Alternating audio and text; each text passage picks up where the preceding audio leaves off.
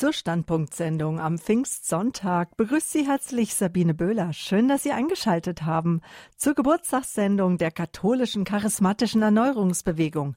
Ein Geschenk des Heiligen Geistes. 50 Jahre charismatische Erneuerung in der katholischen Kirche. Heute hat der Papst auf dem Petersplatz in Rom schon mit Charismatikern aus der ganzen Welt Pfingsten gefeiert. Denn die charismatische Erneuerung feiert in diesem Jahr ihr 50-jähriges Bestehen. Aus diesem Anlass hat Papst Franziskus die geistlichen Bewegungen nach Rom eingeladen. Fünf Tage lang seit Mittwoch treffen sich Charismatiker aus allen Kontinenten dieser Welt. Sie feiern die heilige Messe, sie sangen, sie beteten um die Neuausgießung des Heiligen Geistes, so wie es vor 50 Jahren auch eine Gruppe Studenten der Duquesne Universität in Pittsburgh, Pennsylvania taten. So wie Papst Leo der 23. am 01.01.1901 voll Vertrauen um die Neuausgießung des Heiligen Geistes betete. Papst Leo hat Ende des 19. Jahrhunderts die Anregung der seligen Elena Guerra aufgegriffen und die Kirche auf dem ganzen Erdkreis gebeten, die Pfingstnovene zu beten. Papst Leo der 23. veröffentlichte sogar eine eigene Enzyklika, in der er anordnete, dass um die Ausgießung des Heiligen Geistes gebetet wird. Welche Früchte daraus entstanden sind, Darüber spreche ich heute mit meinen Gästen von der charismatischen Erneuerungsbewegung in der katholischen Kirche in Deutschland. Sie alle sind Mitglieder im Vorstand der CE, wie die katholische charismatische Erneuerungsbewegung sich kurz nennt. Ja, und natürlich sind sie alle in Rom. Daher haben wir diese Sendung beziehungsweise die Interviews im Vorfeld aufgezeichnet. Freuen Sie sich Zunächst auf das Gespräch mit dem neuen Vorsitzenden des Vorstandes der CE Deutschland, Pfarrer Josef Fledermann aus Bremen. Ihn habe ich zusammen mit Sabine Ditzinger gesprochen. Sie ist die zweite Vorsitzende und seit ihrer Konvertierung vor kurz 30 Jahren in der katholischen charismatischen Erneuerungsbewegung in der CE. Besonders freue ich mich auf das Gespräch mit Pfarrer Hans-Martin Lochner, der ganz überraschend 1972, also vor 45 Jahren, fünf Jahre nach dem Ereignis in den USA, ist er vom Heiligen Geist erfasst worden. Er hat miterlebt, wie sich die katholische charismatische Erneuerungsbewegung hier in Deutschland ausgebreitet und entwickelt hat. Ja, und mit Diakon Christoph Hemberger konnte ich sprechen, er ist Mitglied des Internationalen Rates der CE und Vorsitzender der CE Europa. Und nicht vergessen zu erwähnen möchte ich das Interview mit Benedikt Brunquell. Als Jugendlicher wurde er vom Heiligen Geist erfasst. Heute ist er in der Jugendarbeit der CE engagiert. So, und jetzt hören wir hinein in das Interview mit Pfarrer Josef Fledermann aus Bremen. Er ist seit November 2016 der Vorsitzende des Vorstandes der CE Deutschland. Grüß Gott und guten Tag, Pfarrer Fledermann. Guten Tag, Frau Böhler. Pfarrer Fledermann, die CE, die feiert jetzt ihren 50. Geburtstag und so als erstes interessiert mich natürlich, wie feiert die katholische charismatische Erneuerungsbewegung in Deutschland den Geburtstag? Ja, sie feiert den Geburtstag, indem sie Gott einfach dankt und Gott die Ehre gibt für das Wirken des Heiligen Geistes in den letzten fünf Jahrzehnten. Und sie hat es getan schon am Geburtstag am 18. Februar. Da war der eigentliche Tag sozusagen in verschiedenen Gebetstreffen. Verschiedene Gruppen haben diesen Tag in besonderer Weise begangen schon und einfach Gott die Ehre gegeben, Lobpreisabende und ganz viele andere Dinge. Und dann gibt es noch im November auch auf Deutschland-Ebene einen Gottesdienst im Dom zu Fulda, wo wir uns freuen, dass Bischof Algermissen, der Bischof von Fulda, mit uns den Gottesdienst feiern wird und wozu auch alle herzlich eingeladen sind, um miteinander im Zentrum Deutschlands sozusagen die CE beziehungsweise dieses Geschenk des Geistes Gottes zu feiern. Mhm. Und darüber hinaus, das ist eine besondere Freude für uns, hat Papst Franziskus die weltweite CE eingeladen, über dieses Pfingstfest nach Rom zu kommen und dort werden sich und sind dann Hunderttausende versammelt aus aller Welt und ich denke, Pfingsten wird dann auch nochmal durch die vielen Völker und Nationen deutlich werden, wie es ja auch im Pfingstereignis selbst gewesen ist. Mhm. Und mit einem Mitglied des Internationalen Rates der katholischen charismatischen Erneuerungsbewegung und dem Vorsitzenden der CE Europa mit Diakon Christoph Hemberger. Er kommt von der Gemeinschaft Immanuel hier in Ravensburg. Werden wir auch heute im Verlaufe des Abends noch sprechen und hören, was geplant ist in Rom. Denn der Papst, der wird mit dabei sein bei der Feier in Rom. Und Sie auch, Herr Pfarrer Fledermann? Ja, natürlich. Ich werde auch dabei sein mit einer großen Gruppe aus Deutschland. Wir werden hinfliegen in zwei Gruppen und einige werden am Wochenende noch sozusagen dazukommen. Also es wird sicherlich auch von deutscher Seite eine ganz gute und starke Beteiligung an diesem Fest des Glaubens geben. Und weil Sie heute am Pfingstfest, am Pfingstsonntag in Rom sein werden, haben wir das Gespräch jetzt schon im Mai aufgezeichnet. Jetzt so kommen wir zu der Frage, warum 50 Jahre charismatischer Erneuerungsbewegung? Wie kommt es zu diesem Termin und zu diesem Geburtstag? Ja, zu diesem Geburtstag kommt es, weil sich vor 50 Jahren in äh, Studenten der Duquesne University in Pittsburgh in Pennsylvania getroffen haben zu einem Wochenende des Gebetes mit zwei Professoren, mit einigen Professoren zusammen. Sie haben um den Heiligen Geist gebetet, gebeten und haben sich auch darauf vorbereitet, haben die Apostelgeschichte gelesen und haben auf diesem Wochenende eine, ja, eine Erfahrung von Pfingsten gemacht, dass wirklich ihre Herzen neu erfüllt wurden, gepackt wurden, dass sich auch ja, das Sprachengebet zum Beispiel als Gabe sichtbar geworden ist, hörbar geworden ist. Und das hat diese jungen Menschen, die Studenten und Studentinnen damals so ergriffen, dass da wirklich seit diesem Punkt sozusagen eine Bewegung in Gang gesetzt wurde innerhalb der katholischen Kirche.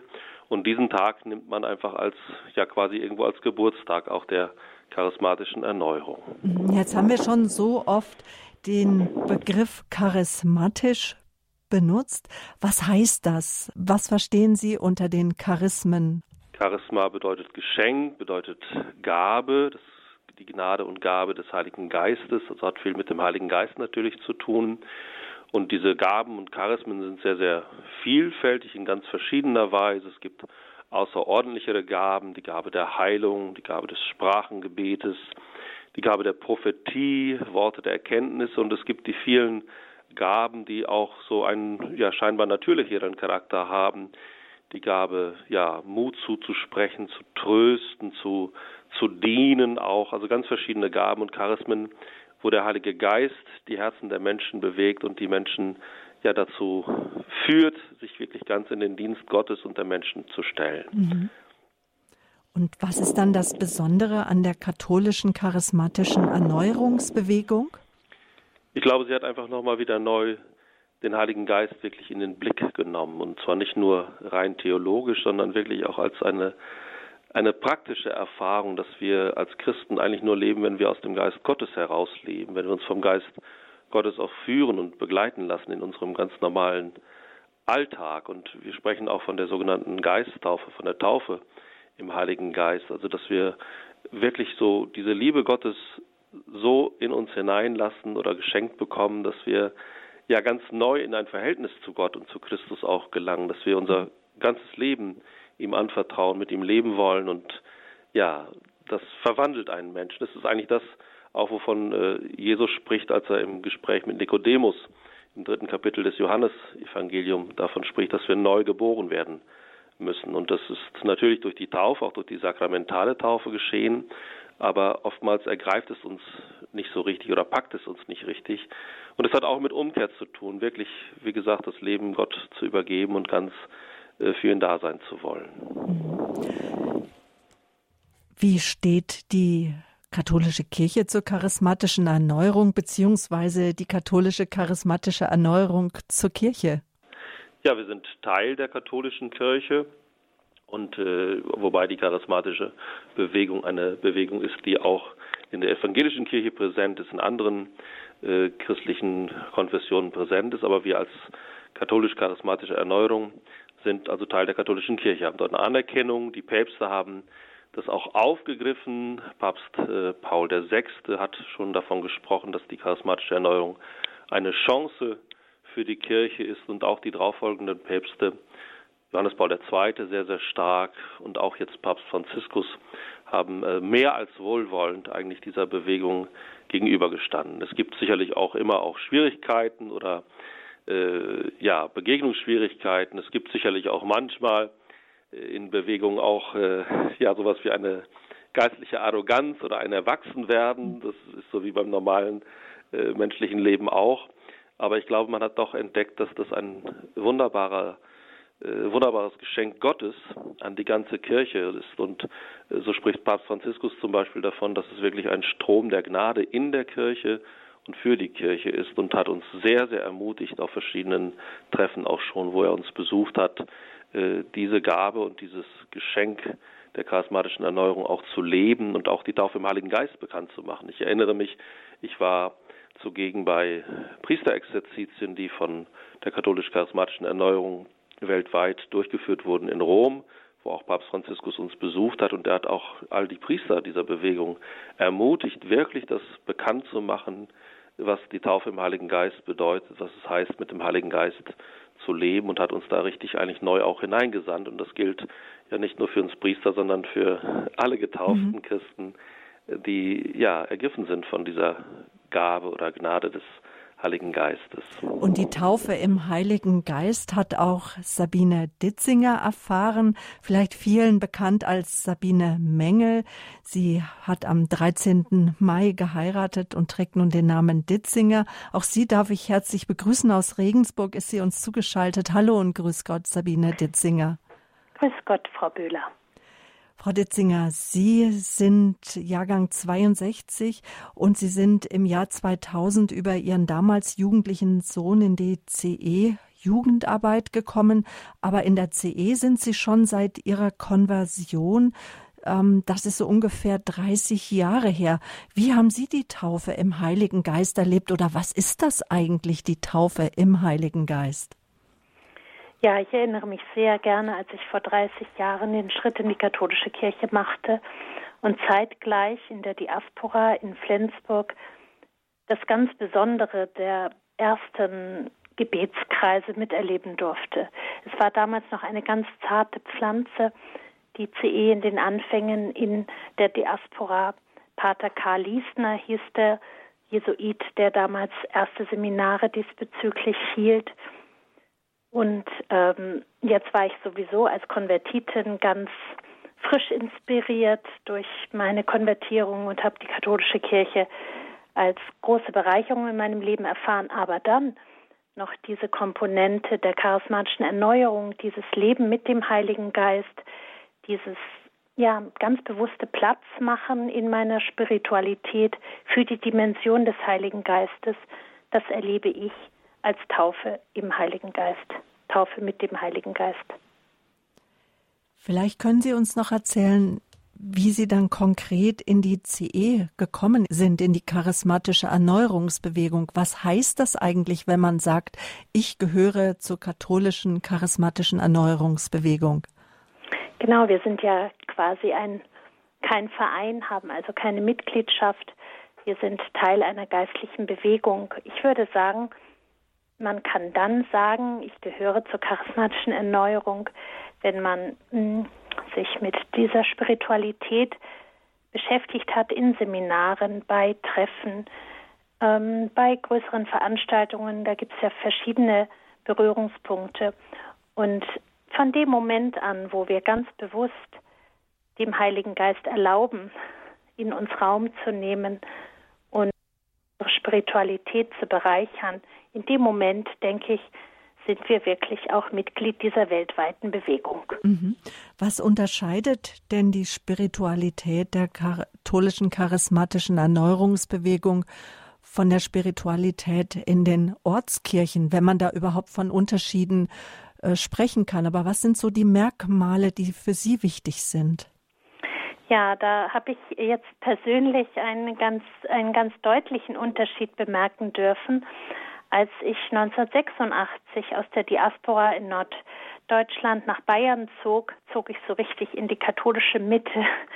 Und äh, um mich herum war alles katholisch, nicht mehr nur fünf bis zehn Prozent, sondern ich schätze mal mindestens 80 Prozent.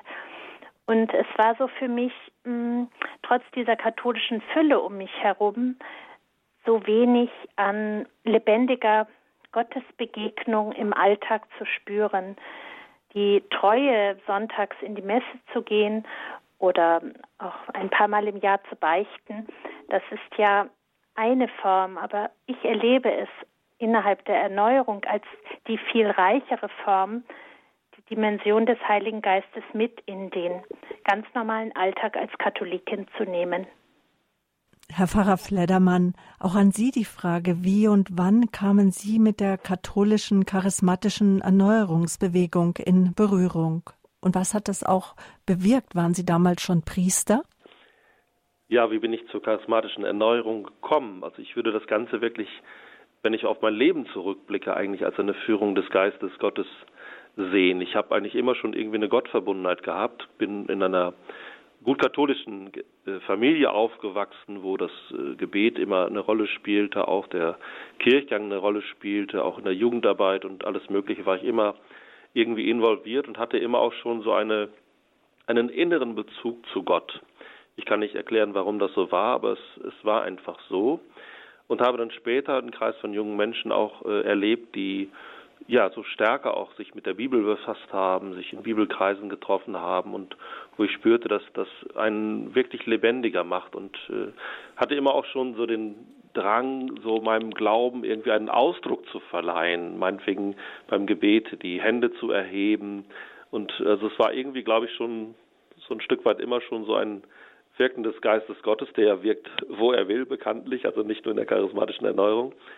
Und so habe ich dann nach einer Zeit, äh, als ich schon dann Priester war, hat der Bischof mich beurlaubt für eine Zeit und ich äh, habe darum gebeten gehabt und ich war bei der katholischen Gemeinschaft der Seligpreisung, vor allem auch eine Zeit lang in Frankreich, eine Gemeinschaft, die auch aus der charismatischen Erneuerung erwachsen ist und habe das dann dort viel stärker erlebt, zum Beispiel den Sprachen, Sprachengesang, die Ausübung von Charismen, und äh, Lobpreis- und Segnungsgottesdienste, habe auch erfahren, wie sehr und welche Kraft im Lobpreis Gottes wirklich steckt und dass das einen wirklich auf die Beine stellt und erhebt und lebendig macht. Und bin dann nach dieser Zeit bei den Seligpreisungen zurückgekommen nach Deutschland und dort bin ich dann äh, angesprochen worden, ob ich nicht äh, Sprecher für die charismatische Erneuerung in unserem Bistum sein äh, wollte und damit die Erneuerung äh, aus dem Heiligen Geist wirklich am Herzen lag, habe ich dem da zugestimmt. Wobei man sagen muss, in unserem Bistum ist das eigentlich ein recht kleinerer Kreis auch gewesen. Und dadurch habe ich dann die CE auf Deutschland-Ebene kennengelernt. Vielleicht die Zwischenfrage, welches Bistum war das damals? Bistum Osnabrück. Und ich bin dann äh, dadurch also auch auf Deutschland-Ebene zu den Ratsversammlungen gekommen und habe dort wirklich meinen Platz gefunden und äh, merke einfach, dass es mir voll und ganz entspricht und bin jetzt also seit 2004 auch im Vorstand und seit 2016 im November jetzt auch der Vorsitzende der CE geworden. Und ich merke einfach, dass es, äh, es bedeutet für mich Leben. Und ich merke, wie es mich auch prägt und, und begleitet in meinem ganz normalen Dienst hier in der Pfarrei in äh, Bremen und äh, in den vielen Begegnungen, in die er mich hineinstellt. Und ich finde das so was Bereicherndes, also was ich allen Menschen einfach nur wünschen würde, äh, zu erfahren und äh, zu merken, wie Gottes Geist einen wirklich tragen kann, wie er einen trösten kann, wie er einen Mut machen kann und einen ja auch wirklich lebendig macht. Und äh, das ist für mich ein wunderbares Geschenk, ist für mich nicht eine Leistung, aber ein wunderbares Geschenk und ich möchte es nie mehr missen, muss ich sagen. Und ich wünschte, alle Menschen würden berührt werden von dieser, dieser Liebe Gottes, die wie Paulus sagt, ausgegossen ist in unsere Herzen. Und äh, es gibt nichts Größeres, als sich als Kind Gottes mhm. geliebt zu wissen. Des Öfteren ist jetzt schon das Wort Sprachengebet, Sprachengesang gefallen. Herr Pfarrer Fledermann, vielleicht mögen Sie ganz kurz erklären, was ist das und worauf ist das auch biblisch zurückzuführen? Ja, wenn wir die Apostelgeschichte lesen, dann ist die eigentlich voll davon, dass immer da, wo Gott seinen Heiligen Geist geschenkt hat, die Menschen in Sprachen singen, in Sprachen beten. Äh, das ist eigentlich oft die Folge gewesen oder eigentlich fast immer die Folge gewesen von dieser Pfingsterfahrung. Auch in, wie gesagt, ob das im zweiten Kapitel der Pfingstgeschichte selbst ist oder im zehnten Kapitel der Apostelgeschichte, überall da, wo der Heilige Geist geschenkt wird, machen die Menschen diese Erfahrung, dass sie in Sprachen sprechen, die keine wirkliche Sprache ist oder nicht immer eine wirkliche Sprache ist, sondern eher vielleicht ein, ein Seufzen, das man nicht in Worte fassen kann, wie Paulus es an einer Stelle in seinen Briefen auch sagt. Und es ist so ein, ich vergleiche das oft mit dem, mit dem, mit dem Gesang oder dem Sprechen auch von Kindern. Wenn man Säuglinge sieht, äh, dann merkt man, die wollen was sagen und die sagen irgendwie auch was, aber niemand versteht sie, weil sie eine Sprache sprechen, die niemand versteht. Und trotzdem äh, drücken sie etwas aus. Ne? Und das Interessante ist ja dann manchmal, wenn Eltern hineingucken oder auch andere hineingucken, meinetwegen in den Kinderwagen, äh, dann antworten sie sogar selbst in dieser gleichen Sprache, die niemand richtig sprechen kann. Das ist jetzt nur vielleicht ein Vergleich, mhm. der sicherlich auch hinkt. Aber es ist der Ausdruck des Lobes Gottes, sich Gott zuzuwenden, des Sprachen Gesang, des Sprachengebet, wirklich Gott die Ehre zu geben, wo einem die Worte fehlen, so würde ich das sagen. Und es gibt natürlich auch noch die Zungenrede, wo sie eher einen prophetischen Charakter hat und wo Paulus dann auch davon spricht, dann muss sie natürlich auch gedeutet werden, weil es nützt eigentlich wenig, wenn jemand ein prophetisches Wort als Zungenrede hat, die niemand versteht, dann da muss die Deutung mit dabei sein. Mhm. Und davon schreibt Paulus im äh, Römerbrief im zwölften Kapitel und auch im zwölften Kapitel des ersten äh, Korintherbriefes äh, sehr, sehr ausführlich und er wünschte, dass alle in Sprachen beten, sagt er einmal.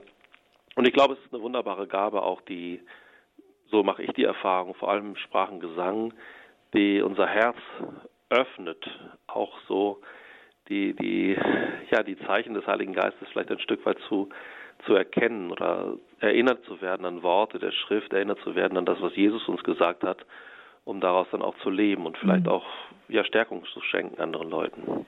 Frau Ditzinger, auch Sie beten in Sprachen. Wie hat diese Gabe Ihr Gebetsleben bereichert? Ja, auch ich kann Pfarrer Flettermann ganz zustimmen. Es ist wirklich eine besondere Form des Gebetes und ich danke für dieses Geschenk ähm, das nicht nur besonderen Leuten, sondern wirklich für jeden da ist, auf jeden wartet, der sich dieser Form des Gebetes, dieser Form des Lebens mit dem Heiligen Geistes öffnet. Und wie ich es persönlich erlebe, ich, ähm, ich kann nur sagen, wenn ich mein Denken, mein, meine, meine Worte ausschalten darf und einfach die die Worte, die der Heilige Geist mir gegeben hat, die Silben. Selten sind es Worte, wie Pfarrer Flettermann es ja auch mit der Säuglingssprache verglich.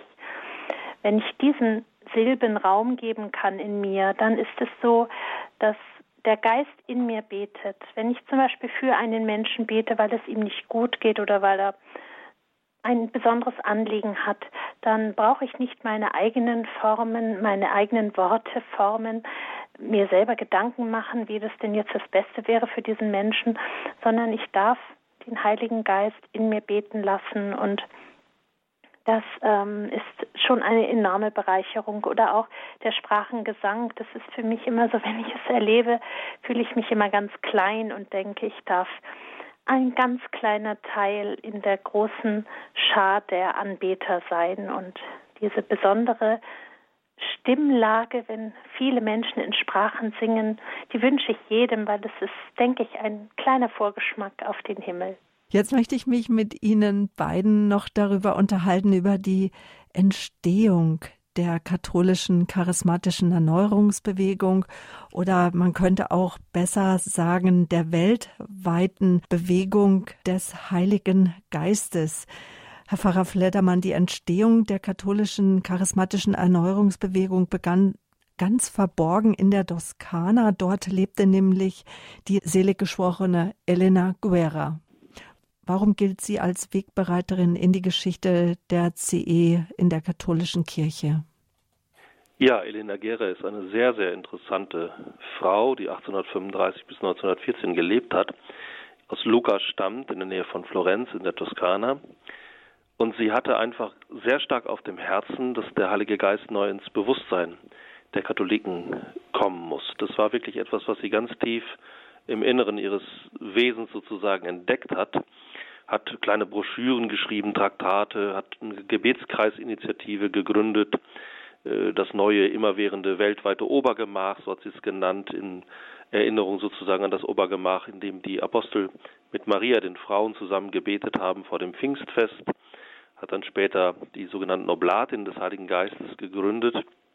Sie war eine sehr prophetische Frau und hat sich mit ihrem Anliegen dann sozusagen nicht einfach äh, vergraben, sondern hat sich auch dann äh, unterstützt und äh, auch ermutigt von einer anderen Frau an Papst Leo XIII. gewandt, hat ihm eine Novene geschickt, äh, das war im Jahr 1894, und hat dann gleich darauf auch den Segen des Papstes für diese Novene bekommen.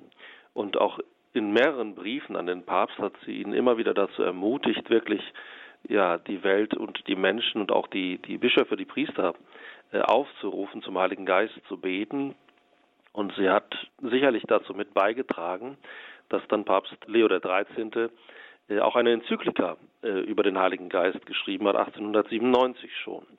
Und Leo XIII. hat am 01.01.1901 gleichsam mit dem Veni Creator Spiritus, mit diesem Pfingsthymnus, dieser Pfingstsequenz, das neu angefangene Jahrhundert wirklich der Führung des Heiligen Geistes anvertraut. Und das ist schon sehr, sehr erstaunlich, was sich sozusagen, ja, was dort äh, in diesem Elan und in diesem Feuer des Heiligen Geistes, was in dieser Frau gebrannt hat, äh, dann so in Bewegung gekommen ist. Und interessant ist auch, dass äh, praktisch zeitgleich äh, dann nicht gleich in der katholischen Kirche so ein Neuaufbruch da war, aber doch in der die Pfingstkirche praktisch geboren wurde in Topeka in Kansas war am gleichen Tag am Abend sozusagen als morgens der Papst diesen Hymnus gebetet hat die Erfahrung von Pfingsten bei vielen Leuten in einer Bibelschule gemacht worden. Und so hat sich die Pfingstbewegung dann entwickelt und dann später eigentlich nach dem Zweiten Vatikanum äh, das auch eine ganz neue Öffnung hatte für die Charismen, auch für die Bedeutung und für die Rolle der der sogenannten Laien, also für das Volk Gottes, dass alle dazu berufen sind zur Heiligkeit und dass alle durch Tauf und Firmung auch sozusagen ja damit hineingenommen sind in diesen Strom der Gnade, hat sich ganz viel geöffnet und bewegt und dann kam 67, wie am Anfang schon mal gesagt, diese Erfahrung der Studentinnen und Studenten der Duquesne University da in Pittsburgh in Pennsylvania. Und von da an wurde eigentlich an verschiedensten Orten der Welt diese Erfahrung gemacht und es schwappte auch nach Deutschland, wo dann die ersten Leute auch damit in Kontakt gekommen sind und äh, die, die Auswirkungen der Ausgießung des Heiligen Geistes erlebt haben, das Sprachengebet, die Charismen, Charismen der Heilung und alles Mögliche, was dann auch so beschrieben wird, hat man dann erfahren. Und so breitete sich das eigentlich recht schnell aus, dass man heute sagen kann, das ist eigentlich die, die größte Bewegung innerhalb der katholischen Kirche mit äh, weit über 120 Millionen Katholiken, die durch diesen Strom der Gnade, durch diesen Heiligen Geist ja wirklich auch erneuert wurden in der Kindschaft Gottes und auch in ihrer Sendung äh, diese frohe Botschaft weiterzusagen. Und mhm. äh, das ist schon eine, ja, wirklich ein gewaltiger Strom, den man einfach schlichtweg nicht übersehen kann. Und es ist ein Wirken Gottes. Also es gibt ja keinen äh, Gründer der, der charismatischen Erneuerung im strikten Sinne, so wie es bei anderen Bewegungen der Fall ist. Chiara Lubich, die Gründerin äh, der Fokularbewegung oder auch andere Sachen, oder Franziskus für die äh, Franziskaner. So gibt es eigentlich für die, für die charismatische Erneuerung keinen Gründer, sondern es ist wirklich dieses Anrufen, dieser Flehen, des Heiligen Geistes seine Herabkunft äh, zu erbitten und dann wirkt der Geist Gottes wirklich, wo und wie er will und eben auch nicht nur in der katholischen Kirche, also auch die ökumenische Dimension hat, denke ich, eine besondere äh, Bedeutung. Es war sehr schön, ich hatte am vergangenen äh, Freitag noch ein Treffen mit äh, drei Pfingstpastoren hier in Bremen und habe erfahren, wie eine wunderbare Gemeinschaft auch da ist und wie wir Geschwister sind im Glauben, bei allen Unterschieden, die es auch gibt und die auch vielleicht bleiben werden, dass doch der Geist dennoch ein, eine Einheit schenkt und vor allem eine Einheit, die uns zur Anbetung und zum Lob Gottes mhm. führt. Und dazu sind wir geschaffen. Ne? Wir sind auf Gott hin geschaffen und wie der heilige Augustinus mit einem Wort, das ich sehr, sehr mag, einmal gesagt hat, un unruhig ist unser Herz, bis es ruht, o oh Gott, in dir. Und du hast uns auf dich hin geschaffen. Und äh, das ist eine Erfahrung, die einfach, ja, die einfach belebt. Und ich merke richtig beim Sprechen, ich äh, brenne davon. Mhm. Und äh, ich habe keine größere Sehnsucht, als dass Menschen das erfahren, als und zwar als auch eine konkrete Stärkung in ihrem Leben, nicht als eine Frömmelei oder was dann ja auch manchmal so, das sind ja nicht nur die Halleluja-Singer, die die Hände erheben, sondern dass das wirklich unser Leben verwandelt, dass wir ein neuer Mensch werden in Christus durch den Heiligen Geist und so gesandt sind in diese Welt und auch die Welt zu verändern. Also es äh, geht auch gegen jegliche Resignation die es äh, ja auch in unserer katholischen Kirche oft gibt, wo gerade so viel am Abbruch ist und am, äh, am Enden ist und Kirchen werden zugemacht und alles Mögliche. Das sind auch Dinge, die man nicht übersehen kann. Aber ich hege die große Hoffnung, dass der Geist Gottes wesentlich stärker ist und wesentlich mehr bewirken mhm. kann, äh, wenn wir uns neu auch wirklich für ihn öffnen. Und das ist äh, ja etwas, eine Hoffnung, die mich erfüllt und die mich auch trägt. Ich möchte jetzt noch einmal auf die Entstehung der charismatischen Erneuerungsbewegung in der katholischen Kirche zu sprechen kommen. Am 17. Februar 1967 hat sich dann in den USA eine Gruppe Studenten getroffen und sie haben ganz konkret um die Ausgießung des Heiligen Geistes gebeten. Frau Ditzinger, vielleicht können Sie uns da noch mal mit hineinnehmen, was sich damals ereignet hat, denn eine der Studentinnen Patty Gallagher Mansfield war auch schon öfter in Deutschland und hat darüber berichtet und auch Sie konnten sie schon erleben und persönlich kennenlernen.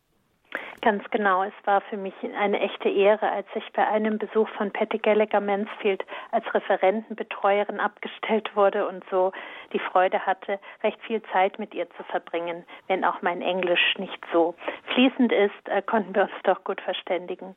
Und so durch diese Zeit mit der Patty Gallagher Mansfield ähm, habe ich so ein Geschmäckle bekommen, wie was damals vor inzwischen 50 Jahren an diesem Studentenwochenende der Duquesne Universität wirklich abgegangen ist. Das waren, war ein kleiner Kreis von Studenten, die mehr erwartet haben, die nicht nur ein Besinnungswochenende machen wollten mit einer Eucharistiefeier, sondern die wirklich hineingenommen werden wollten von Gott selber in die ja in die Größe seiner Herrlichkeit und ganz bewusst ihr ihr Sehnen und ihr Gebet ausgerichtet haben auf den Heiligen Geist und ihn herabgerufen haben, in ihr Leben ersehnt haben und dann überrascht wurden mit seiner tatsächlichen Gegenwart. Sie haben eine Lebendigkeit gespürt, sie haben äh, noch nie gekannte innere Freude erleben dürfen. Sie haben prophetisches Reden erstmals wahrgenommen. Und von dieser, von diesem, von diesem Erlebnis damals hat Patty Gallagher Mansfield, ich glaube, es ist mittlerweile vier Jahre her, bei einem Deutschlandtreffen unserer charismatischen Erneuerung in Fulda so lebensnah berichtet, so dass sie uns wirklich mit hineingenommen hat und auch heute, nach so vielen Jahren, noch ganz erfüllt ist von dieser besonderen Form des Gotteserlebnisses. Und ich freue mich ganz groß darauf, Sie jetzt Pfingsten in Rom, wenn diese Sendung ja ausgestrahlt ist, dort wieder zu treffen, denn sie ist auch der Einladung von Papst Franziskus gefolgt, alle weltweiten Mitglieder unserer Bewegung Pfingstsamstag auf dem Petersplatz oder im Circus Maximus zu mhm. begrüßen. 50 Jahre ist es genau her, 18. Februar 1967 und so erschließt es sich auch, dass der Geburtstag der katholischen charismatischen Erneuerungsbewegung am 18. Februar 2017 sozusagen datiert war und viele Gemeinschaften an diesem Tag auch besonders begangen haben. Aber wie wir eben schon gehört haben, gibt es einen großen Festgottesdienst noch im Oktober. Die Informationen dazu, die stellen wir ins Internet. Jemand, der auch die Begründung der charismatischen Erneuerungsbewegung in Deutschland, in seiner Stadt ab der ersten Stunde erlebt hat, ist Pfarrer Hans-Martin Lochner, mit dem ich jetzt gleich sprechen werde.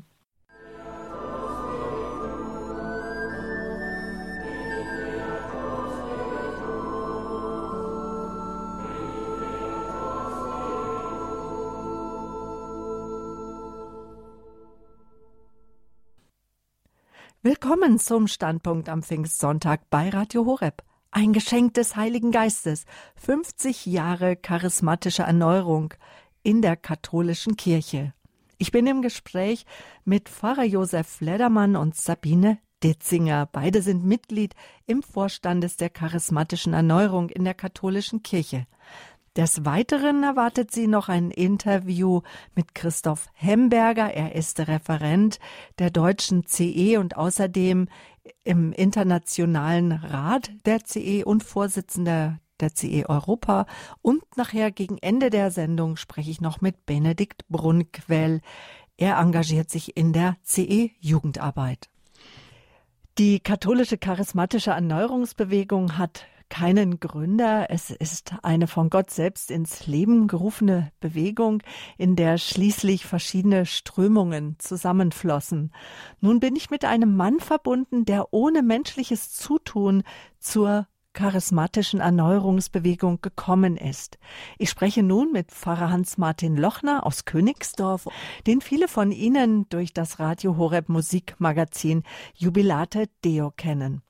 Pfarrer Lochner, auch Sie wurden 1972 erfasst vom Heiligen Geist. Grüße Gott, was ist geschehen damals? Das war in der Nacht vom 30. zum 31. Mai 1972. Und da bin ich nachts gewissermaßen in den Himmel hinein oder in das Übernatürliche hineingeschleudert worden und hörte da ja, ich, nicht hören mit Ohren, sondern ich bekam eine Botschaft. Das war ganz eigenartig. Die war mit aller Klarheit da. Äh, es kommt eine große Erneuerung im Heiligen Geist, die heißt Pfingstbewegung und die ist ganz, ganz wichtig und das wäre jetzt in Zukunft meine Aufgabe, da tätig zu werden. Und wie ich dann wieder zu mir kam, mit einem unaussprechlichen Glücksgefühl, wie das wohl immer ist, wenn man also in diese andere Welt hinein äh, sie erleben darf ein Stückchen.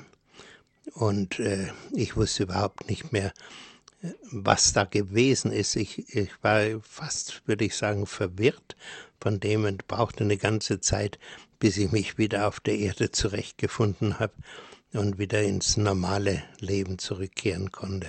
Mhm. Wie war denn Ihre Lebenssituation damals, beziehungsweise wo standen Sie im Glauben? Ich war ja für die Erwachsenenbildung in der Diözese München zuständig, sollte auch immer die Glaubensseminare vorbereiten und habe das ja schon etliche Jahre getan und äh, kam in dieser Zeit in eine totale Glaubenskrise. Und zwar nicht nur ich, sondern das war praktisch, ich habe es auch bei unserem Erzbischof gemerkt damals und bei vielen anderen. Man wusste eigentlich nach diesem Konzil überhaupt nicht mehr, kommt jetzt alles entrutschen, was stimmt denn überhaupt noch? Und ich wusste zum Beispiel nicht mehr, was kann ich als Thema den Leuten im Glaubensseminar noch guten Gewissens anbieten. Und in diese Situation hinein ist das passiert. Wie hat diese Botschaft Ihr Leben verändert und wie ging es dann weiter? Ja, das war eigentlich die radikalste Einschnitt in meinem Leben. Zunächst einmal äh, diese Erfahrung von einem unermesslichen, unbeschreibbaren Glück hielt äh, fast ein ganzes halbes Jahr an. Und viele Leute haben mir das auch angesehen. Ich weiß, ein Mitarbeiter, den ich auf der Straße traf, ein junger Mann, Student, äh, sagte zu mir, sagen Sie mal, was ist mit Ihnen los? Unser einer wird von Tag zu Tag älter und wenn man sie sieht, meint man, sie werden immer jünger. Eine andere sehr seltsame Erscheinung war, ich konnte fast nichts mehr essen. Ich hatte immer mit Übergewicht zu kämpfen und auch versucht, mein Übergewicht herunterzubringen. Und auf einmal musste ich mich überhaupt nicht mehr anstrengen. Ich konnte nicht mehr essen. Nur noch ganz kleine Mengen und auf einmal passten mir meine alten Anzüge alle wieder. Und meine Frau war also darüber nicht unglücklich, dass ich da äh, abgenommen habe. Aber das war einfach eine geschenkte Zeit. Fast würde ich sagen, wie wenn der Geist Gottes äh, hier in mein Leben korrigierend eingegriffen hätte. Mhm. Dazu muss man jetzt vielleicht sagen, Sie sind auch Vater von sechs Kindern. Sie waren verheiratet und sind, nachdem Ihre Frau von Ihnen gegangen ist, dann zum Priester geweiht worden. Ja, das Erste, was äh, passiert ist, ist, dass ich merkte, ich kann meine Tätigkeit in, also in der Erwachsenenbildung so nicht fortsetzen. Äh, ich bin was, zu was anderem gerufen, so neu in dieser äh, Erneuerung zu arbeiten. Äh, das hat dann schließlich dazu geführt, dass ich Diakon geworden bin, noch zu Lebzeiten meiner Frau und äh, als hauptberuflicher Diakon dann geweiht und eingestellt worden bin, habe damals auch ein Gespräch gehabt mit Kardinal Ratzinger, der mich dann nach Neuperlach in den Osten Münchens berufen hat, zu Pfarrer Marx in Philipp Neri. Bin ich dann gekommen, konnte dort auch in Richtung der Erneuerung schon anfangen zu arbeiten. Mhm. Und nach Ihrem nächtlichen Erlebnis lernten Sie Anfang Juni 1972 auch schon Schwester Erna Schmidt kennen, die aus der Mission damals in Südkorea die Pfingstbewegung kannte. Wie kamen Sie mit Schwester Erna zusammen? Ja, das war sehr seltsam.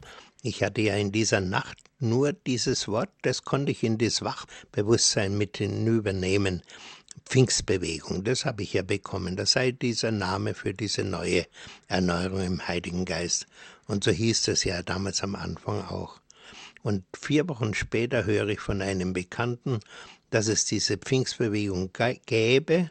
Er wusste zwar nicht, was es ist, aber er, er kannte den äh, Pfarrer, der aus Australien in Heimaturlaub war. Das war der Pfarrer Krämer, der damals in Australien die deutsche Gemeinde betreut hat gab mir dann auch dieser Bekannte die Telefonnummer von dem, den habe ich angerufen.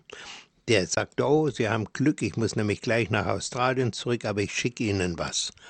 Und äh, da kam ein dicker Brief mit vielen Durchschlägen, alles in Englisch und das einzige in Deutsch war eine Liste mit 25 Namen in Deutschland, meistens Geistlichen, die die charismatische Erneuerung schon kannten waren mehrere Patres drunter, unter anderem auch zum Beispiel der Professor Baumert, der dann später ja auch sehr tätig war.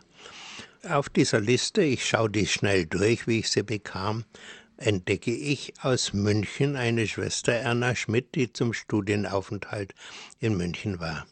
Ich habe sie sofort angerufen, sie war eine Stunde später da und von ihr habe ich zum ersten Mal erfahren, dass das, was mir zugestoßen ist damals in der Nacht, dass das genau die Erfahrung ist, die man Geisttaufe nennt in der charismatischen Erneuerung, ein hineingetaucht werden in den Heiligen Geist. Sie hat dann auch drei Fragen gestellt, wie sie ins Büro kam und ich habe ihm erzählt, also mit mir ist was passiert, aber ich habe keine Worte dafür, habe das ein bisschen geschildert. Dann hat sie gefragt, hat sich ihr Gebetsleben verändert? Ach, sage ich, es ist ganz komisch. Ich muss jetzt immer Gott loben und preisen, das habe ich noch nie gekannt. In dieser Intensität. Ja, hat sich ihre Einstellung zur Bibel verändert? Sage ich, oh ja, ich äh, möchte am liebsten jetzt den ganzen Tag lesen, die ganze Neue Testament mal auf einen Schlag durchlesen. Endlich begreife ich so vieles, was ich noch nie begriffen habe. Sagt sie, hat sich die Gegenseite zu Wort gemeldet. Habe ich zunächst gezögert und sage, ja komisch, wo Sie das jetzt sagen, fällt mir auf. Ich habe seitdem ich das erlebt habe, eine ganze Reihe äh, Versuchungssituation erlebt, wie ich es noch nie gekannt habe in meinem Leben. Und dann sagt sie, wenn alles drei zustimmt, dann haben sie eben diese Geisttaufe erfahren. Gott ging den Weg von der katholischen Kirche, also von Elena Guerra und Leon den 23. zunächst zu den Freikirchen und Pfingstland dann zu den protestantischen Kirchen 1967 schließlich wieder zur katholischen Kirche zurück. Wie ist dieser Weg zu deuten, Pfarrer Lochner? Da muss ich sagen, bei dieser Botschaft, die ich empfangen habe, war gleichzeitig drin eingeschlossen, diese Erneuerung kommt, damit alle Kirchen, alle Christen sich im Heiligen Geist erneuern und dass sie diese erneuerten Gemeinschaften sich äh, vereinigen können, dass eine Einheit wieder entsteht unter allen Christen. Äh, dass das die Aufgabe des, äh, auch eine Aufgabe dieser Erneuerung sei. Diese Tatsache, dass das einen katholischen Anfang hatte über Leo den 13. und die Schwester Guerra und dann über die Freikirchen gelaufen ist und dann wieder äh, schließlich über verschiedene Stationen wieder in die katholische Kirche, ist für mich ein Zeichen tatsächlich, der Herr will diese Einheit. Er will die Einheit der Christenheit wiederherstellen, und zwar durch die Kraft des Heiligen Geistes. Und wie die Einheit im Heiligen Geist weltweit gelebt und erlebt wird, darüber spreche ich gleich mit Diakon Christoph Hemberger, Referent in der CE und Mitglied der Gemeinschaft Immanuel in Ravensburg. Dankeschön für das Gespräch, Pfarrer Hans-Martin Lochner. Alles Gute für Sie und Ihr Wirken weiterhin. Auf Wiederhören. Wiederhören.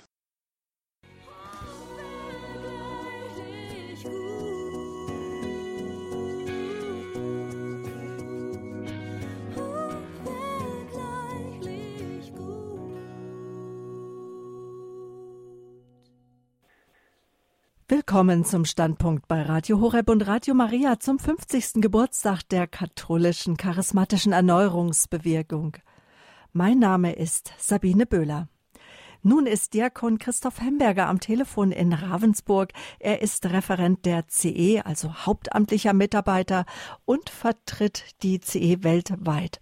Heute ist er Anfang 40. Schon als Teenager war er dabei und kennt die katholische charismatische Erneuerungsbewegung seit mindestens 30 Jahren. Schon in der Jugend hat er Leitungsaufgaben übernommen. Grüße Gott, Herr Diakon Hemberger, schön, dass wir heute zusammengekommen sind. Hallo und grüß Gott, auch an die Hörer und Hörerinnen von Radio Horeb. Herr Diakon, Pfarrer Hans-Martin Lochner hat eben sehr beeindruckend geschildert, wie er vom Heiligen Geist berührt wurde und die Geisttaufe erlebt hat. Das ist inzwischen 45 Jahre her.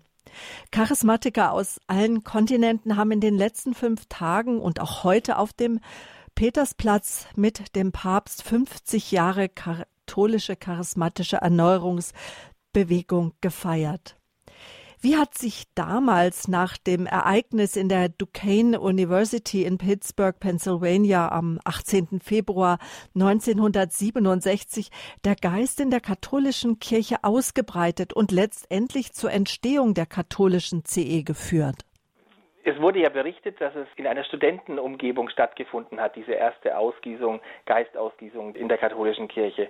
Und das war unter anderem auch dafür dann verantwortlich dafür, dass es sich in der Schnelligkeit auch ausgebreitet hat. Studenten bleiben nicht ewig lang in ihrer Universität. Nach einigen Jahren gehen sie wieder dahin, wo sie hergekommen sind oder dahin, wo sie Arbeiten übernehmen. Und so hat sich das, was in Duquesne, in dieser Universität entstanden ist oder erlebt worden ist, sich auch ausgebreitet über ja, ganz normale, natürliche Wege. Menschen sind weggezogen, haben woanders von ihren Erfahrungen erzählt, Dozenten sind versetzt worden, haben andere Lehraufträge übernommen und so hat sich das Ganze in Amerika sehr schnell und rasant verbreitet und gleichzeitig ist es aber auch so gewesen, dass andere Menschen in ähnlicher Weise Dinge erlebt haben. Zum Beispiel auch Pater Norbert Baumert hier in Deutschland oder andere haben ähnliche Erlebnisse gehabt und dann rausgefunden im Erzählen, im, im Hören, das, was die dort erlebt haben, habe ich auch erlebt und dann war eine Gemeinsamkeit da, man hat sich zusammengetan und so kam es dann schon dazu, dass es sehr schnell größere Treffen gab von Menschen, die die gleiche Erfahrung gemacht haben. 1978 zum Beispiel, das ist gerade zehn Jahre später gewesen, gab es schon ein ganz großes internationales Leitertreffen in Rom, in, im Vatikan, in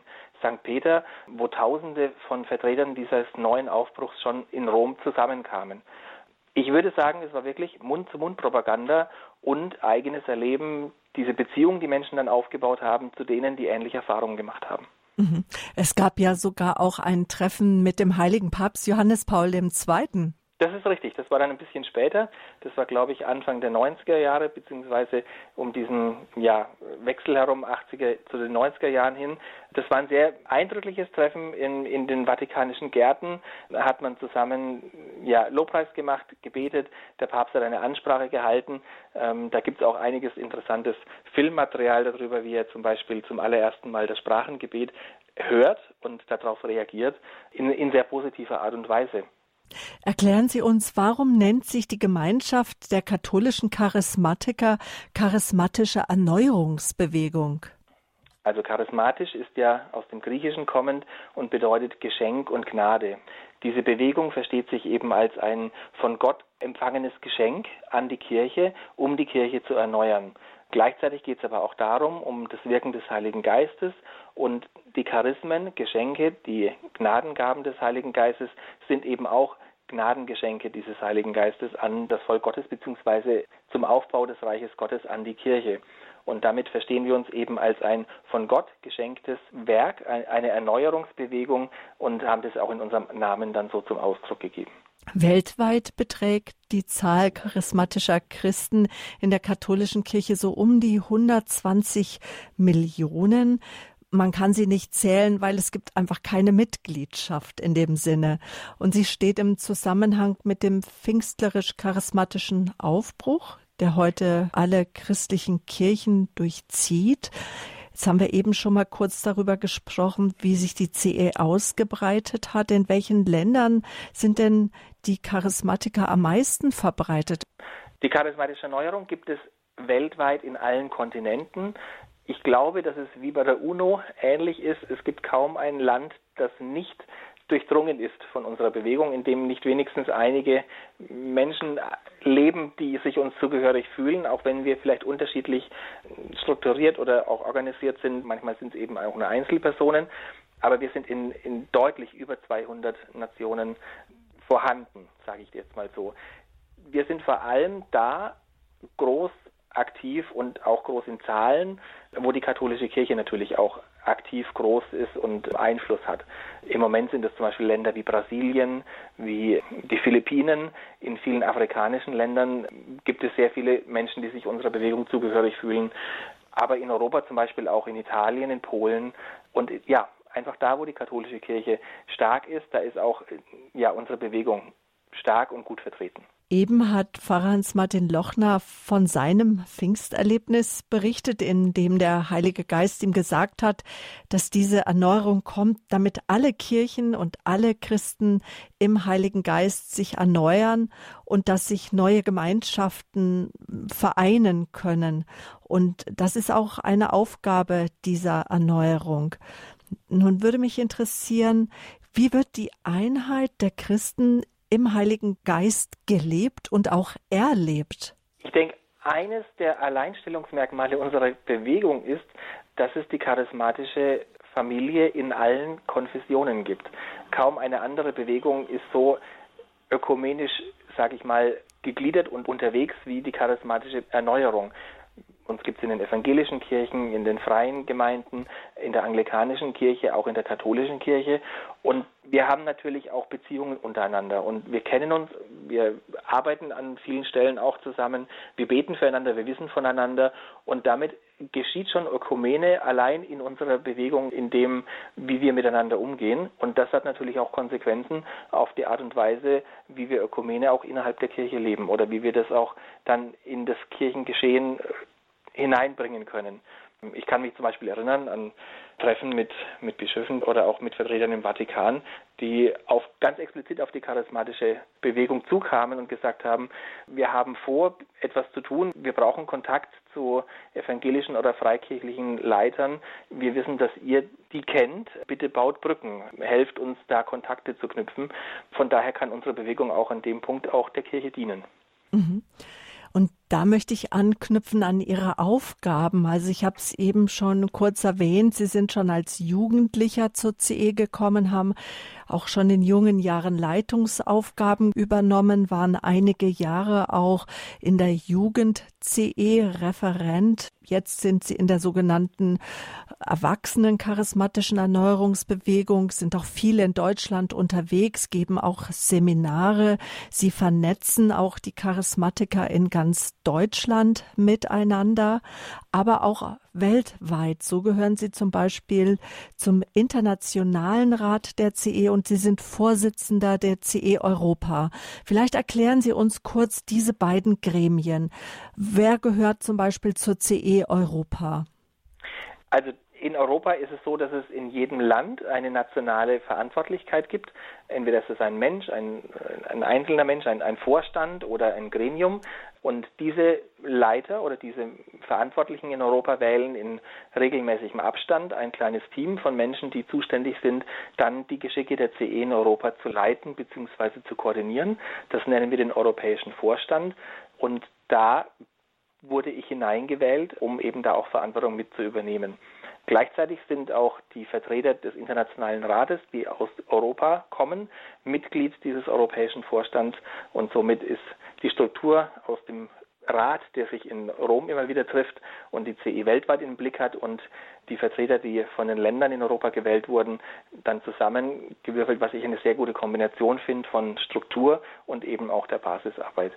Die Aufgaben von unserem Vorstand in Europa sind eigentlich ganz einfach. Wir treffen uns regelmäßig, wir tauschen uns aus, was tut sich in den verschiedenen Ländern, wo brauchen die Länder Unterstützung und was können wir tun, um den Kommunikationsfluss von international zu national und auch bis hin in die Regionen hinein zu unterstützen und zu verbessern. Was tut sich denn in den Ländern? Wie bereichern sie sich gegenseitig? Wenn ich auf Europa schaue, dann ist da eine ganz große Unterschiedlichkeit zu entdecken. Zum Beispiel in den westlichen und nordwestlichen Ländern ist die charismatische Erneuerung sehr schnell nach ihrer Gründung eigentlich vor 50 Jahren, ich würde würd nicht sagen entstanden, aber hat sich dort niedergelassen. In England, auch in Schweden, in Deutschland, in Frankreich, da gab es schon Ende der 60er oder Anfang der 70er Jahre Gebetsgruppen.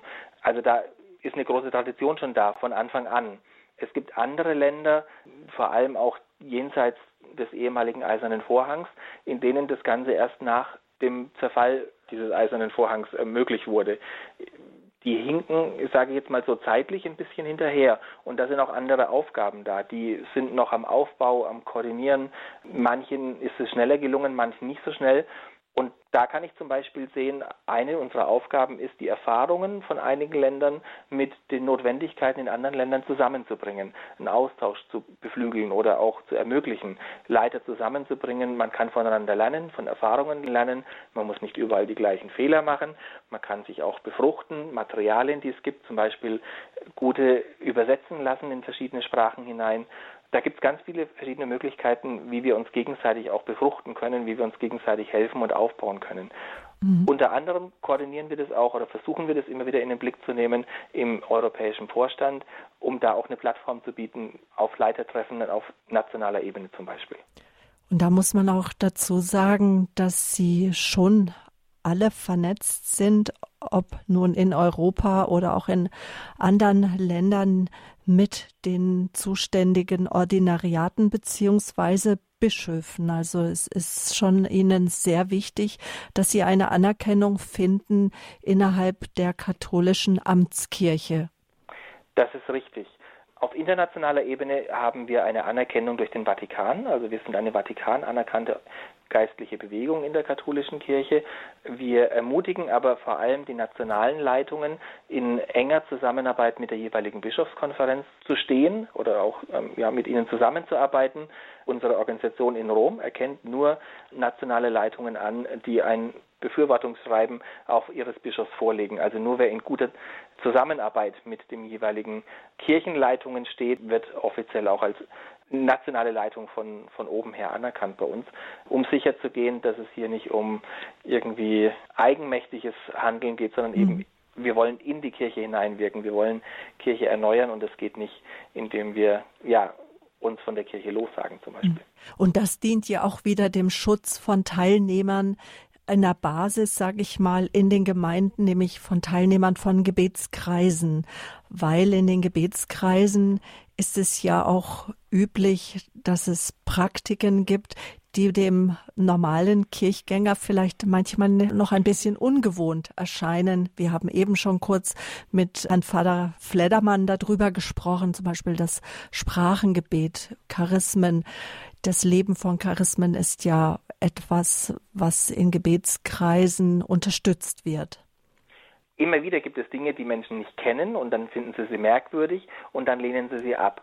Und an dem Punkt hilft es tatsächlich, wenn man sagen kann, das kann durchaus sein, dass du das nicht kennst oder dass du es komisch findest, aber ich kann dir versichern, wir sind eine katholische Bewegung, wir sind anerkannt, wir haben Vertreter, wir haben guten Kontakt zur Bischofskonferenz, wir haben ein Büro in Rom, im Vatikan. Solche Dinge helfen, um auch ein bisschen Befremdlichkeit abzubauen oder auch uns ein Stückchen Schutz zu geben, wie Sie mhm. gerade gesagt haben. Und es gibt auch Schriftmaterialien, die abgesegnet sind von den jeweiligen Bischofskonferenzen. In Deutschland ist es zum Beispiel so, dass unsere geistliche Grundlage, da wo verfasst wurde, was wir eigentlich möchten, was unsere Identität ist, aber eben auch unsere Struktur, die ist von der Bischofskonferenz abgesegnet und auch approbiert.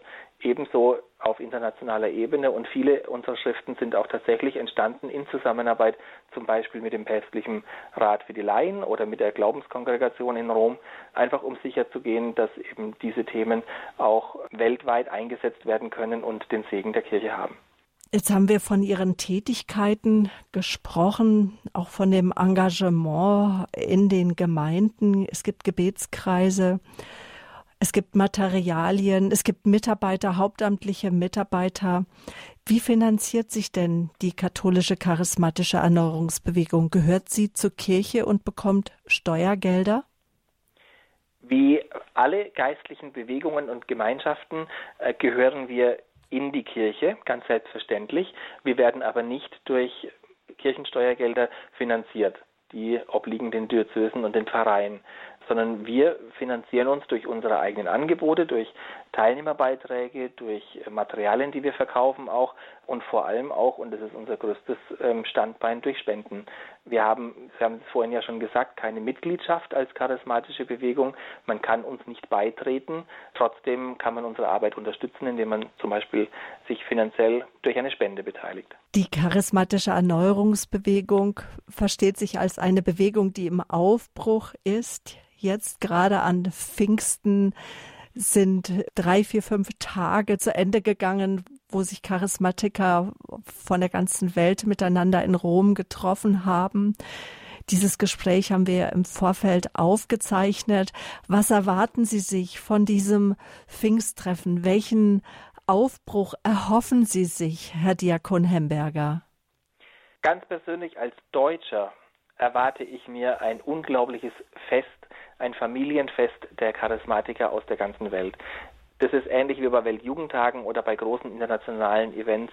Allein die Vielfalt und die, die Buntheit dieser Menschen, die zusammenkommen aus allen Kontinenten, aus allen Nationen, aus allen Kulturen, das wird eine unglaublich spannende und bereichernde Zeit. Und dann natürlich auch der Austausch. Wie ist es bei euch? Wie ist es bei uns?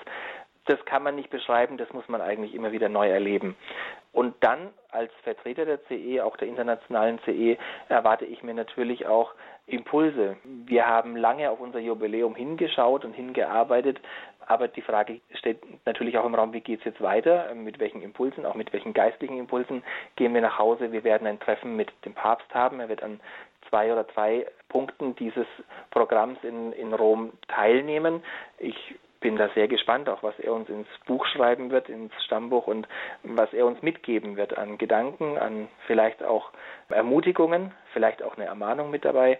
Da bin ich sehr gespannt. Also ich freue mich sehr auf das internationale Flair dieses ganzen Treffens und dann aber auch auf den geistlichen Austausch und auf die Teilnehmer, aber damit auch auf die ganzen Vertreter der Länder. Mhm. Ja, hoffen wir, dass der Heilige Geist sich wieder auch neu ausgießen wird und daraus eine neue Erweckung von Europa, von der ganzen Welt ausgeht. Bedanke ich mich ganz herzlich bei Ihnen für das Gespräch. Wir werden jetzt nachher zum Ende der Sendung noch zusammen den Pfingsthymnus beten, den auch schon die Studenten der Duquesne University miteinander gebetet haben am 18. Februar 1967. Herzlichen Dank, Herr Diakon. Gerne. Ja, weltweit sind inzwischen mehr als 500 Millionen Christen mit dem Heiligen Geist getauft worden. Sie erleben nicht nur die Erneuerung ihres persönlichen Glaubens, sondern auch ihres Gebetslebens. Und das wirkt sich besonders auch auf die Mitfeier der Heiligen Messe aus. Viele berichten, dass sie einen neuen Zugang zur Heiligen Schrift bekommen haben. Herr Pfarrer Fledermann, wo sieht die katholische charismatische Erneuerungsbewegung in Deutschland ihre Aufgaben innerhalb der katholischen Kirche?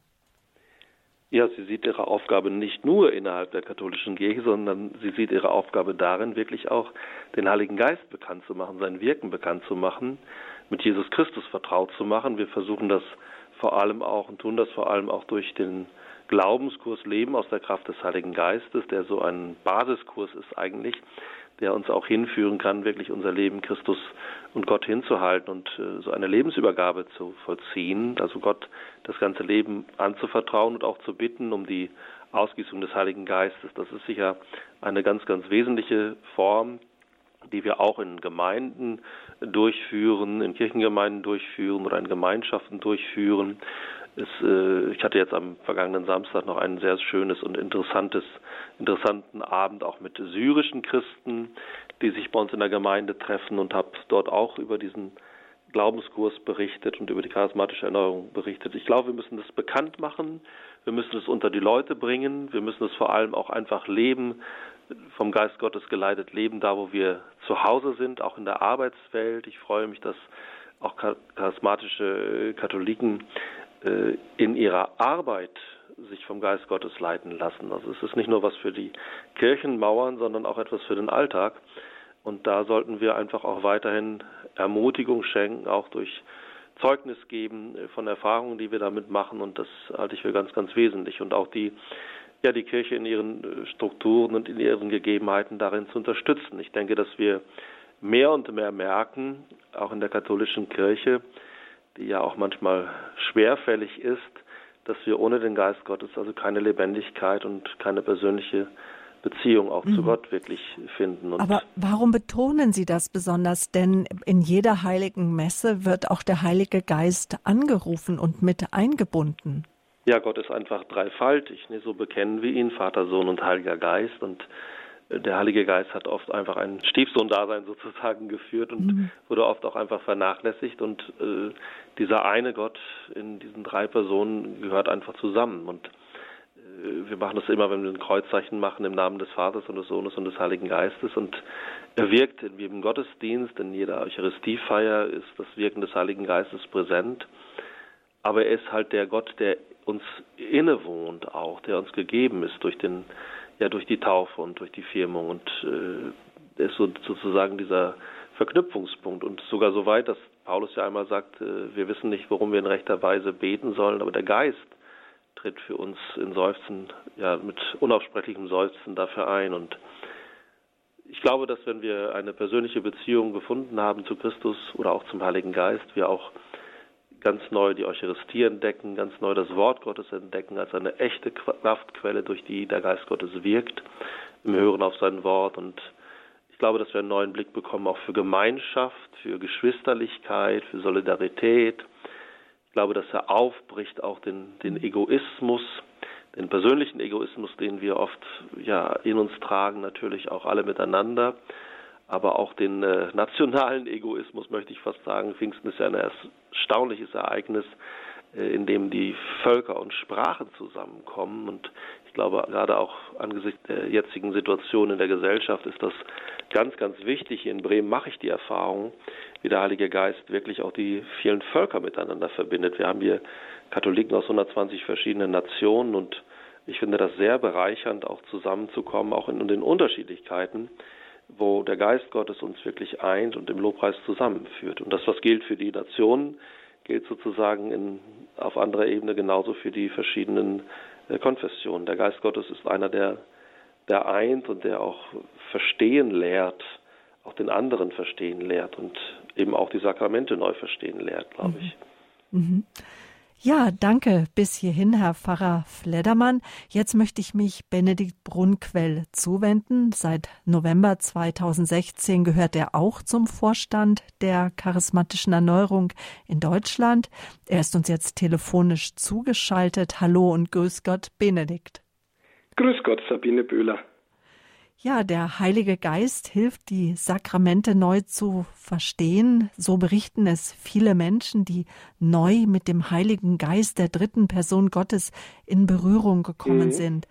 Herr Brunquell, seit Ihrem 18. Lebensjahr sind Sie nun bei der CE. Als junger Erwachsener kamen Sie dazu. Heute sind Sie 33 Jahre jung. Wenn Sie zurückblicken, wie war das damals? Konnten Sie etwas anfangen mit den Sakramenten der Kirche?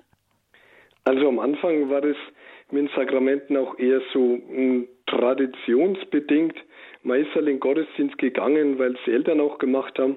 Und auch schon als Jugendlicher oder junger Mann habe ich mir mit manchen Sakramenten ein schwer getan. Zum Beispiel Gottesdienst fand ich jetzt nicht so interessant und spannend für mich persönlich. Ich habe gemerkt, dass der Gottesdienst einem persönlich auch viel geben kann und ich denke, der Heilige Geist hat mir da auch viel geholfen und mittlerweile gehe ich gerne in den Gottesdienst und auch zu den anderen Sakramenten habe ich durch den Heiligen Geist auch einen neuen Zugang bekommen. Mhm. Und den Geist kennengelernt, den Heiligen Geist haben Sie in der JCE, also mhm, mhm, in mhm. dem jugendlichen Bereich der charismatischen Erneuerungsbewegung. Wer oder was ist die JCE? Wie ist sie entstanden? Mhm. Die JCE ist die Jugend der charismatischen Erneuerung. Sie ist ungefähr in 10 bis 15 Regionen in Deutschland eingeteilt und bietet in diesen Regionen verschiedene Veranstaltungen an zum Beispiel Jugendwochenenden. Da kommen dann Teilnehmer im Alter von 13 bis 25 Jahren oder auch Mitarbeiter im Alter von 16 bis 30 Jahre. Insgesamt ist das Ziel der JCE, dass man junge Menschen zu einer lebendigen Beziehung zu Jesus führt, aus der Kraft des Heiligen Geistes heraus. Und es gibt wahrscheinlich auch so ein jugendgerechtes, fetziges Programm.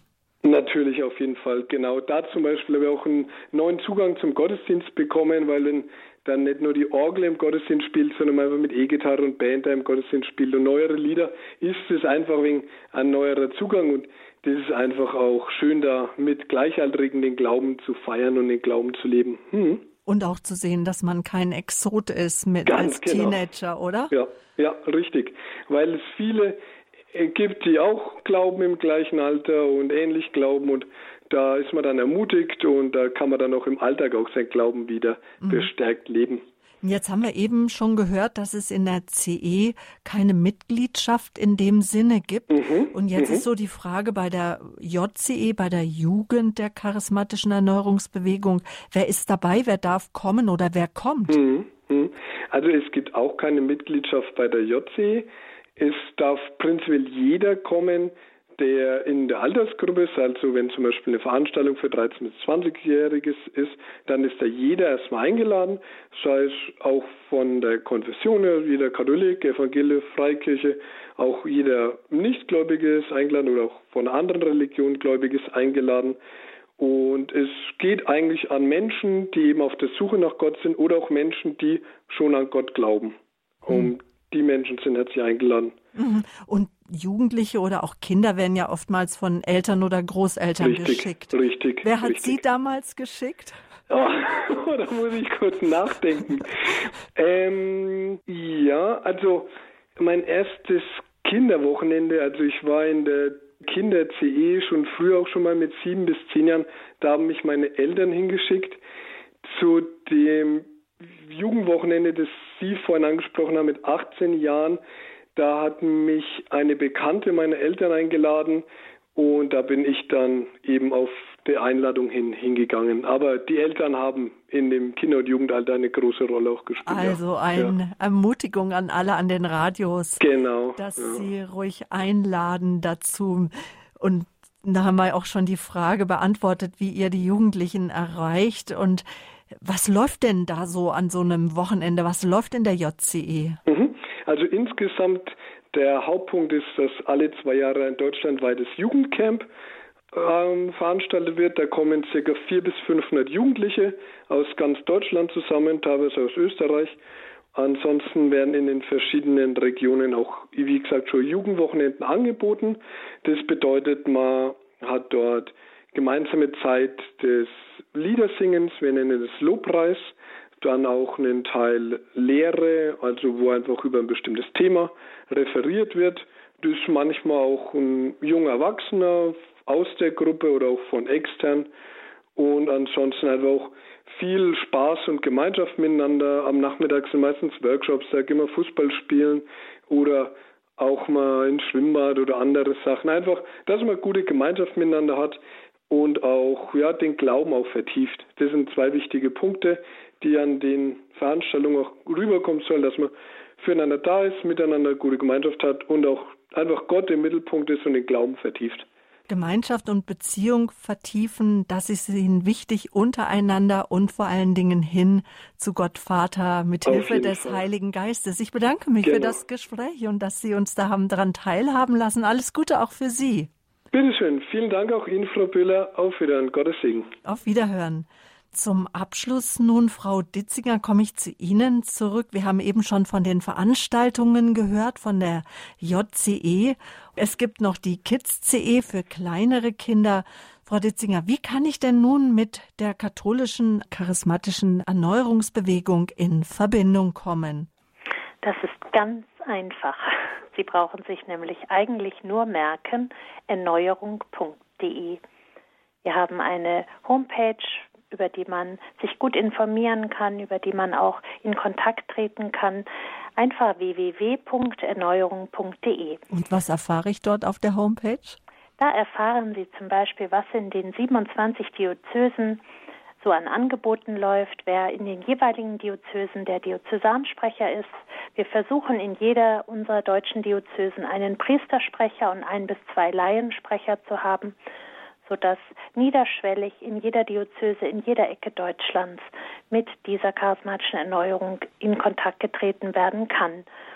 Sie können auch eine E-Mail schreiben, info.erneuerung.de, um ähm, über unsere beiden Referenten, wir haben auch hauptamtlich angestellte Referenten, Christoph Hemberger und Kai Fischer und eine Jugendreferentin. Und ähm, so sind ganz viele Kontakte von jeder Ecke in Deutschland möglich. Über die ähm, Homepage erneuerung.de können Sie sich genau über Ihren Diözesansprecher namentlich ähm, an den können Sie sich wenden.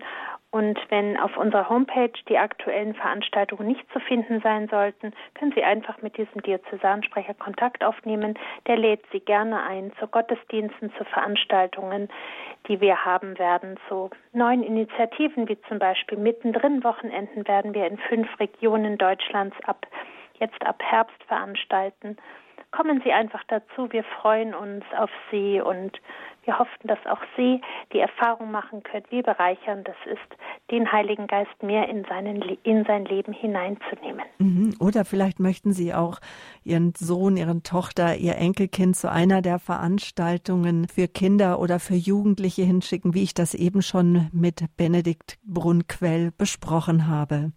Nun kommen wir langsam an das Ende unserer Pfingstsendung ein Geschenk des Heiligen Geistes, 50 Jahre charismatische Erneuerung in der katholischen Kirche. Herr Pfarrer Fledermann, was wünschen Sie uns und der Kirche heute am Pfingstsonntag?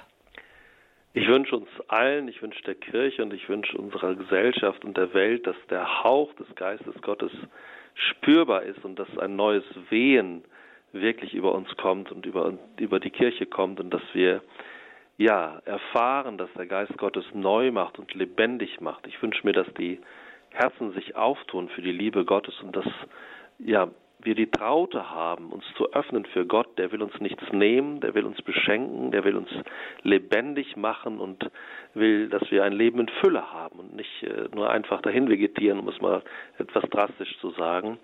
Und ich wünsche uns die Erfahrung, dass die Liebe Gottes stärker ist als aller Hass, als alle Dunkelheit und dass wir darauf bauen können und dass Gott groß ist und wir seine Kinder sind. Ja, beten wir vielleicht zum Abschluss den Hymnus, den werde ich jetzt zusammen mit Herrn Diakon Christoph Hemberger beten und anschließend bitte ich Sie, Herr Pfarrer Fledermann, um Ihren priesterlichen Segen. Komm, Schöpfergeist, kehr bei uns ein, besuch das Herz der Kinder dein, die deine Macht erschaffen hat, erfülle nun mit deiner Gnade. Der du ähm, der Tröster wirst genannt, vom höchsten Gott ein Gnadenpfand. Du Lebensbrunnen, Licht, Lieb und Glut, der Seel und Salbung höchstes Gut.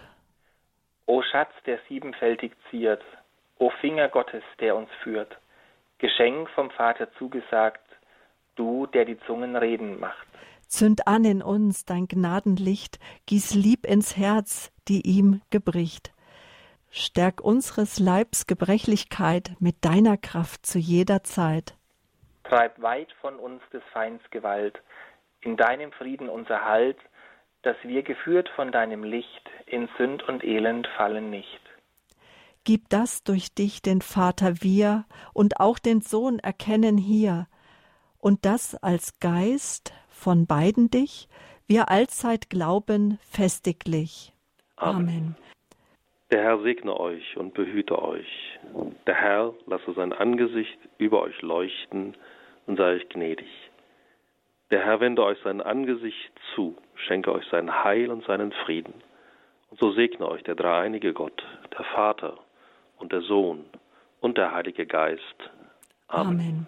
Ich bedanke mich ganz herzlich bei Ihnen beiden, Herr Pfarrer Fledermann und Sabine Ditzinger, für das Gespräch. Danke, dass Sie uns Ihre Zeit geschenkt haben.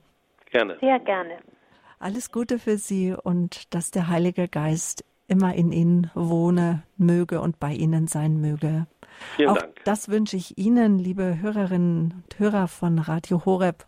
Das war der Standpunkt zum 50. Geburtstag der katholischen charismatischen Erneuerungsbewegung. Lasst uns den Heiligen Geist wiederentdecken, so lautete die Botschaft der seligen Eleanor Guerra gegen Ende des 19. Jahrhunderts an Papst Leo XIII. Papst Johannes, der 23. sprach Elena selig und nannte sie die Apostelin des Heiligen Geistes. Als solche war sie eine Quelle der charismatischen Erneuerung, die ab 1967 in der katholischen Kirche aktiv wurde. Wir haben zurückgeblickt auf 50 Jahre CE und hoffen auf das Wirken des Heiligen Geistes durch überkonfessionelle Aufbrüche. Wenn Sie mehr darüber erfahren möchten oder auch über Elena Guerra und die charismatische Erneuerungsbewegung, dann wenden Sie sich gerne an den Radio Horeb Hörerservice. Die Rufnummer ist die 08328 921 110. Nun bedanke ich mich ganz herzlich für Ihre Aufmerksamkeit, fürs Dabeisein. Damit verabschiede ich mich von Ihnen. Möge der Heilige Geist Ihr Leben durchwirken. Das wünscht Ihnen von Herzen Ihre Sabine Böhler.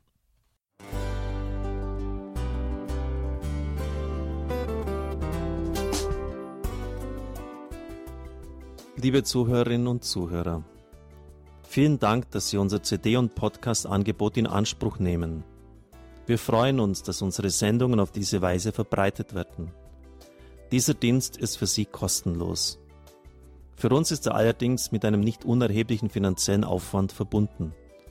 Deshalb sind wir für jede Spende dankbar. Alle Bankverbindungen unserer Spendenkontos können Sie über unsere Homepage horeb.org unter dem Menüpunkt Spenden einsehen. Dort besteht auch die Möglichkeit, online zu spenden natürlich nach den neuesten Sicherheitsstandards. Sie können diese Informationen auch bei unserem Hörerservice unter der Telefonnummer 08328 921 110 erfragen. Ich wiederhole die Rufnummer 08328 921 110. Vergelt's Gott für Ihre Unterstützung. Ihr Pfarrer Kocher.